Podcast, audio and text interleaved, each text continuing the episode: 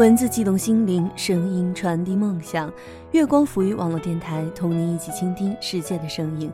Hello，大家好，我是主播好多肉。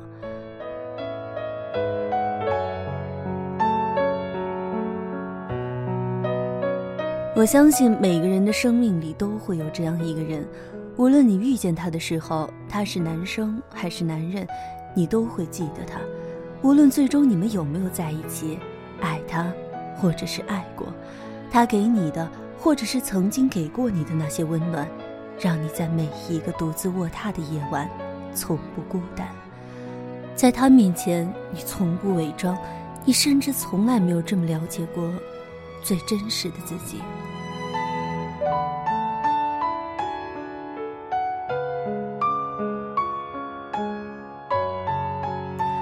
喜欢我们节目的耳朵可以关注新浪认证微博“月光浮语网络电台”以及公众微信“城里月光”。如果你有好的稿件推荐，也可以关注我的新浪微博“好多肉肉肉”，文件通过审核即可采用。前男友教给我的二十一件事，张小涵。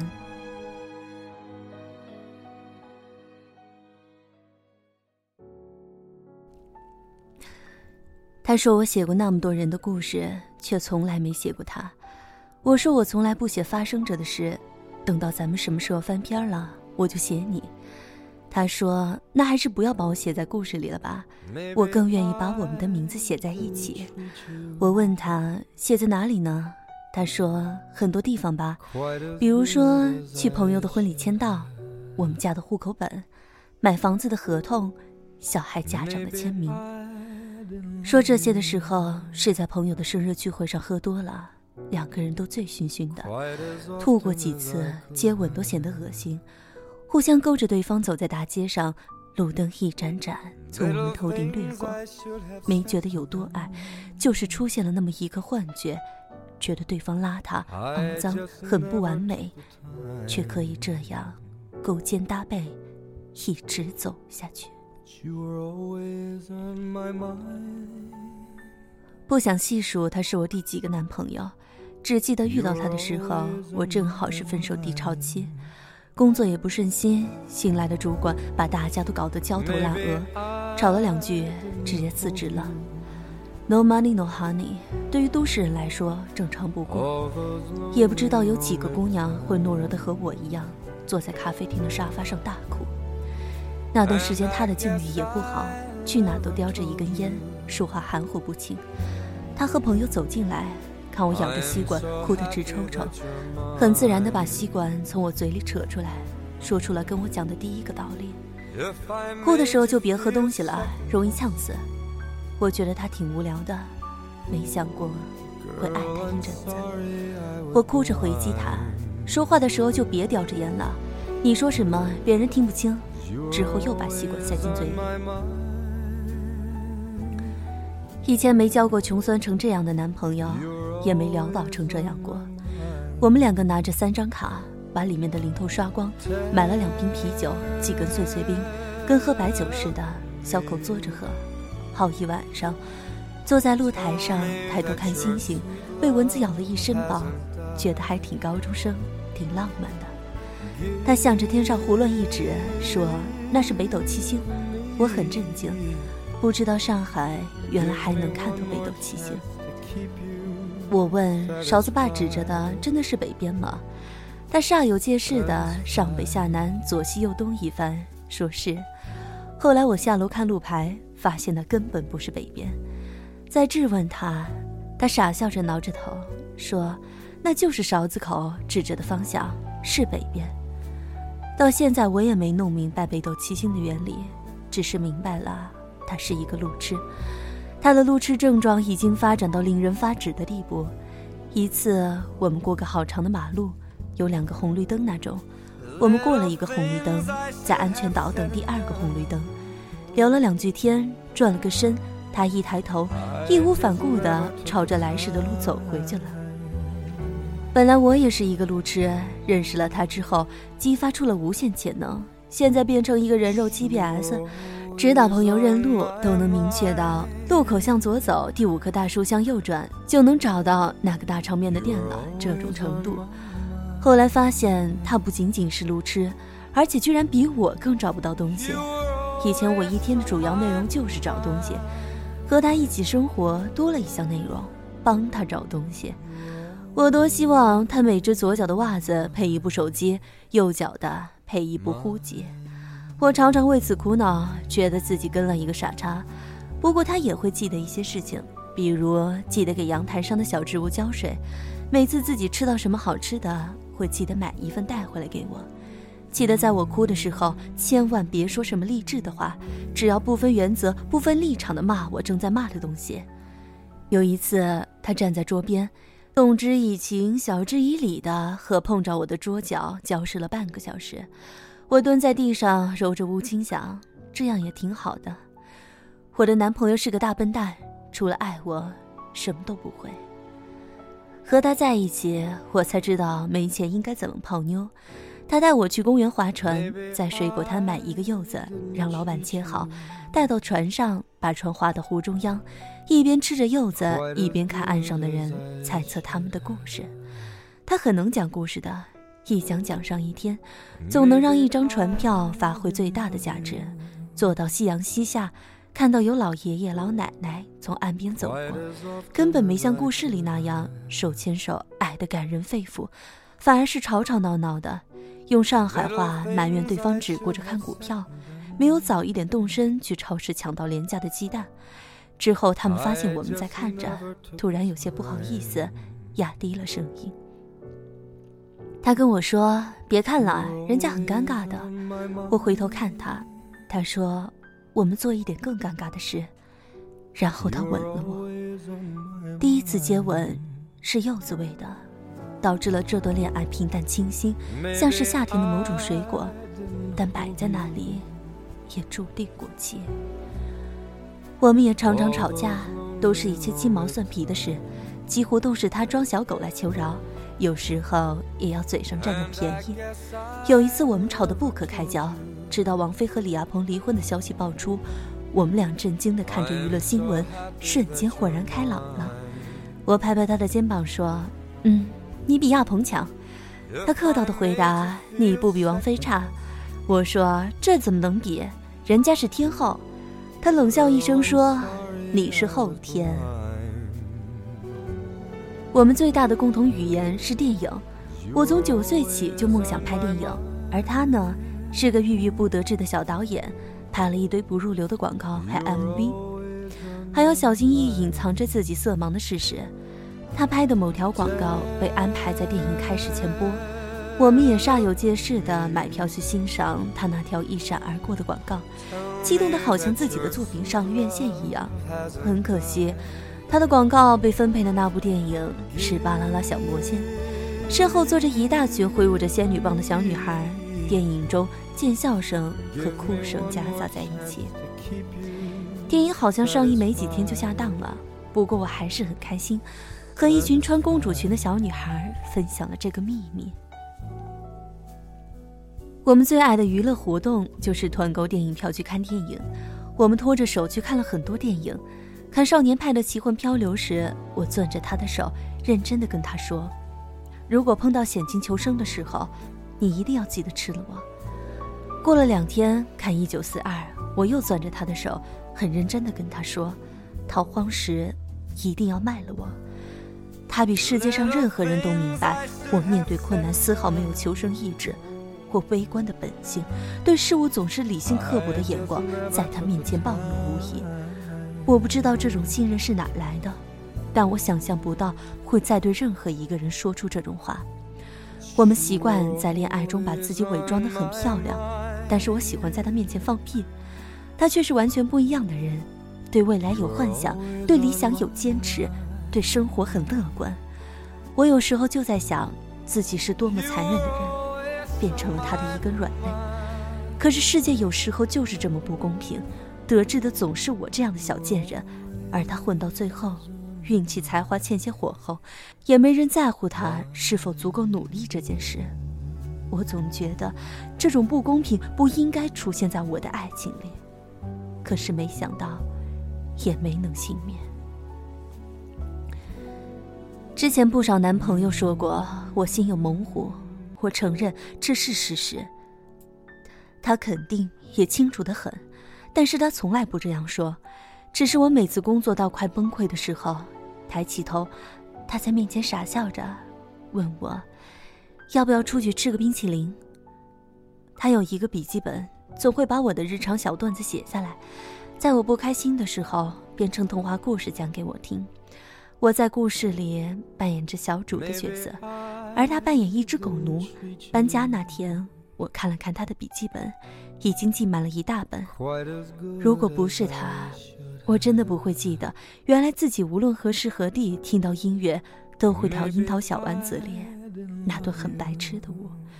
我以为他会写下的是“这事很丢脸”。目光转了一行，他写下的评语是：“不要看小主很凶。”其实也是个有少女心的人呢。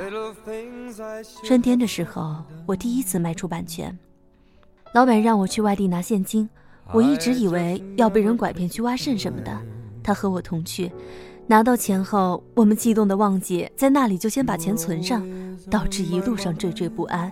我抱着黑色大包，里面是成捆的现金。我们两个看谁都好像面带奸笑，上来就能给几刀的样子。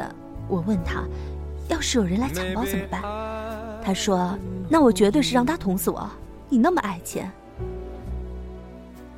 后来我们成功的把钱护送回了上海，连地面都不敢出，直接坐地铁到了新天地站，在站内的 ATM 机上把钱存了，一摞摞放进去，存了快半个小时，最后把所有无法识别的现金拿出来，我请他吃了一顿饭，给他买了一个新耳机。分手的时候，我们分别把东西一件件装进大纸箱里。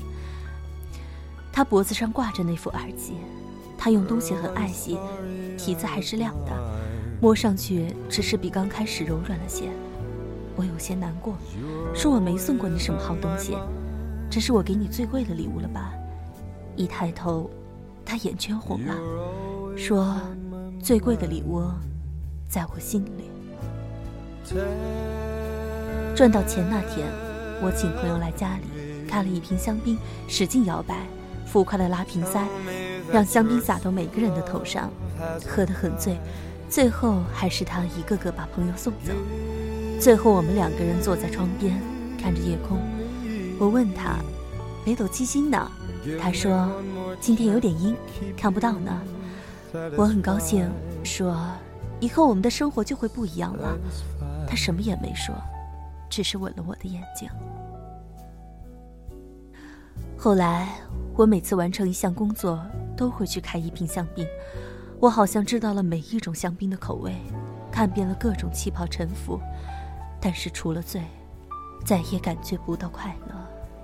一年后，我的生日，每个朋友都带来一瓶香槟当礼物。一晚上，我们不知道喝了多少酒。我整场寒暄着笑着，拍朋友在高档酒店地面上呕吐的视频，喝到后来什么都不记得了。后来有朋友告诉我，还是他一直在我身后跟着我，怕我碰到桌角，踩到地上的玻璃，在我每次接近危险的时候拉我一把，皱着眉头不说情话。果然，从那以后，我的生活越来越好，好的都有点不真实，世界又变得太快。和我六岁时候第一次鼓起勇气走出大院，站在门口看到的不太一样。我本来以为未来的生活就是去面对一马路响着铃声的自行车，等到接受这个事实的时候，大街上已经全是按着喇叭的轿车了。我的工作越来越忙，我和所有人说这是我的事业旗舰年，我不能错失任何一个机会。事实证明。我的确是那个心怀猛虎的人。我们吵架越来越频繁，反而是比拮据的时候吵得更频繁。他还是老样子，拍着没人看的东西，接着零散的工作，每个月交完房租就捉襟见肘。我忍不住对他冷嘲热讽，在朋友面前有时也不留情面。记得我说过最伤人的一句话，是在一群朋友面前和他吵架。他说了半天，我抬头冷冷看他一眼，说：“整个房间里所有东西，我生气的想砸了，都能赔得起。你能吗？说完这句话，朋友们都愣了很久，我自己也有些震惊。我怎么会变成这样的人？搬走的时候，收起柜子里的一只只小碗，印着小兔子的杯子，墙上他收藏的电影海报，粘着一块有字的环保袋，还有椅子上的毛绒靠垫，还是朋友搬家去北京时我去他家拿的。抱着他们走了两站地，觉得自己终于有一个家了，心里满是幸福。原来每一样东西我都是用心添置来的。可是不知道为什么，时间滚滚，让我忘了这些。我抚摸着桌子角，感觉他不再认识我。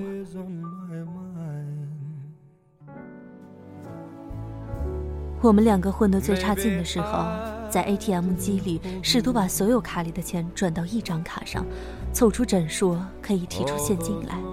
转到最后，差了两块钱手续费，我终于崩溃，大哭起来。我一句话不说，走在凛冽的寒风中。他很无奈，跟在我身后走了很远的路，不知道走了多远，好像走到整个城市都睡了。他喊了一声“我爱你”，我默默回头，眼泪汪汪地跟他说了一句：“我爱钱啊。”他一直记得这句话。后来接了一个活，赚了几千块钱，他把所有钱取出来。用我扎头发的橡皮筋捆成一捆，放在我枕头下面，故意让我在睡前发现，营造出梦想实现的感觉。没有一个人能像他一样，看到我最糟糕的一面。很奇怪的是，他竟然没有原则的配合我这种坏，陪我一起度。我妈不喜欢他。觉得他浪荡漂泊没出息，第一次把他偷偷带回家，大半夜的，以为爸妈都睡着了，没想到我妈突然出来接水，一开灯我愣住，吓了一跳，刚想回头找他，发现他弓着腰躲在鞋柜后面，最重要的是鞋柜根本遮盖不住他，于是我和我妈就这么僵持着，看着鞋柜后面藏得好认真的他。所以之后每次去我家，他都小心翼翼。越是小心翼翼，我妈越是觉得他浪荡漂泊没出息。后来为了去我家，他把自己精心留起来的头发剪了，耳钉藏好，默默在厨房洗着盘子。我妈还是叹气，感慨着他浪荡漂泊没出息。我走到他身边，摸摸他的胳膊，他看出我为难，挤了一点洗洁精，吹了一个泡泡给我。我们渐渐疏远，再也不一起看电影、聊天、吃饭。我频繁出差，后来索性回到父母家住。我们很久没有和朋友开酒打牌，已经彻底忘了那些为出千准备的暗号。我们以前喜欢在每次牌局散场后讨论一些奇怪的暗号，准备下次时使用。可是每到下次，我们都不记得。散场后叔叔输掉的钱，又开始懊恼，准备新的暗号。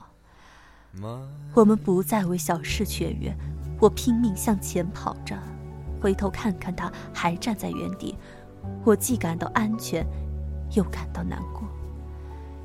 出去旅行时，我骑车出过一次事故，当场摔成脑震荡，整个世界天旋地转，有几分钟完全失忆，等缓过来，发现是他骑着车带着我从山上往医院冲，他不停和我说话，说到最后口不择言。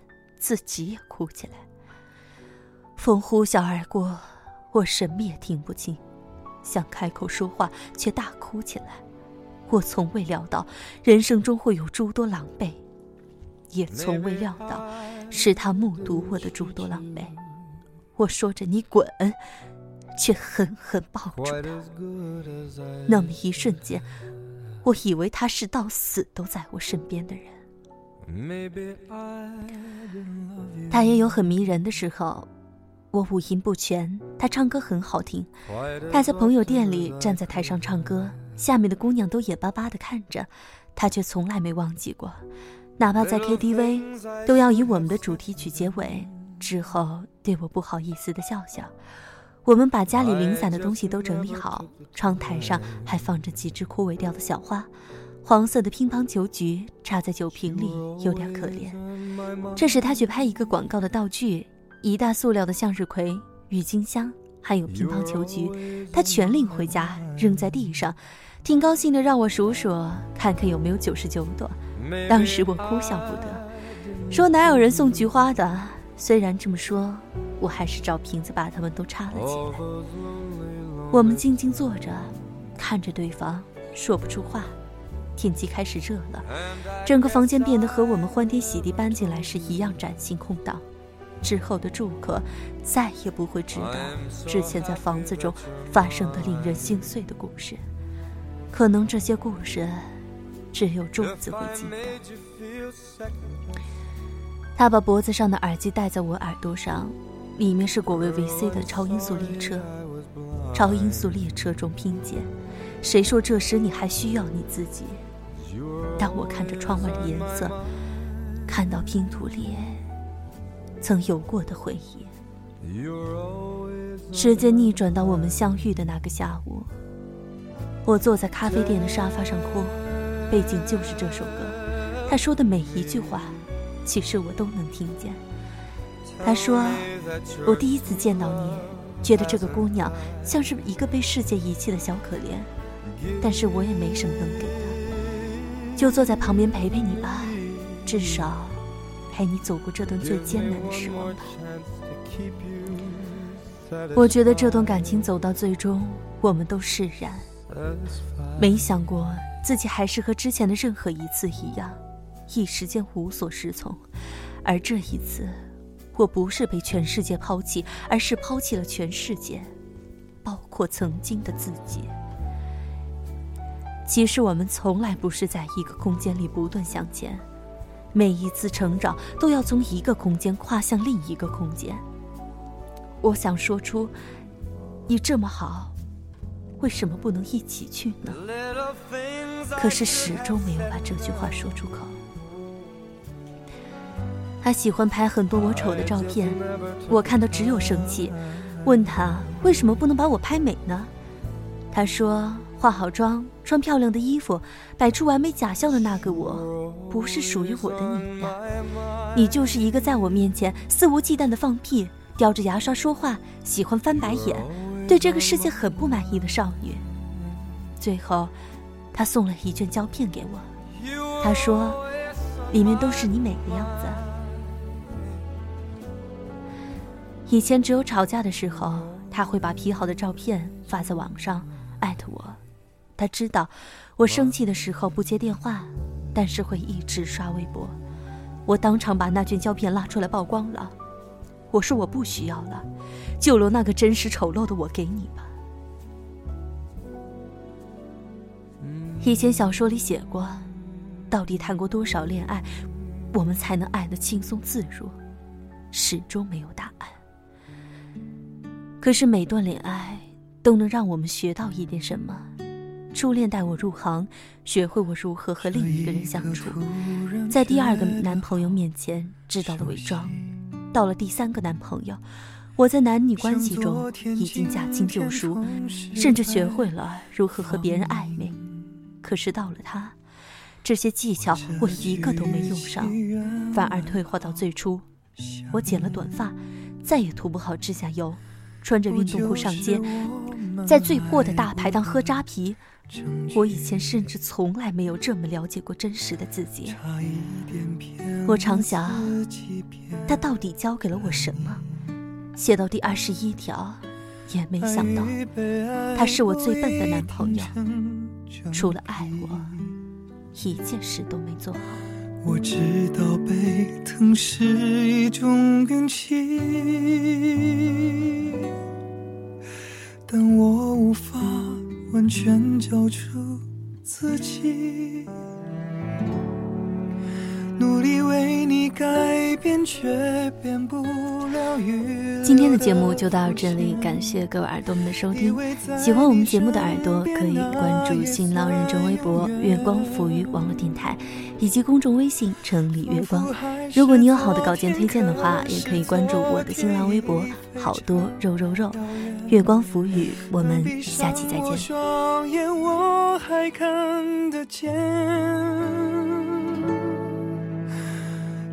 可惜不是你。陪我到最后，曾一起走，却走失那路口。感谢那是你牵过我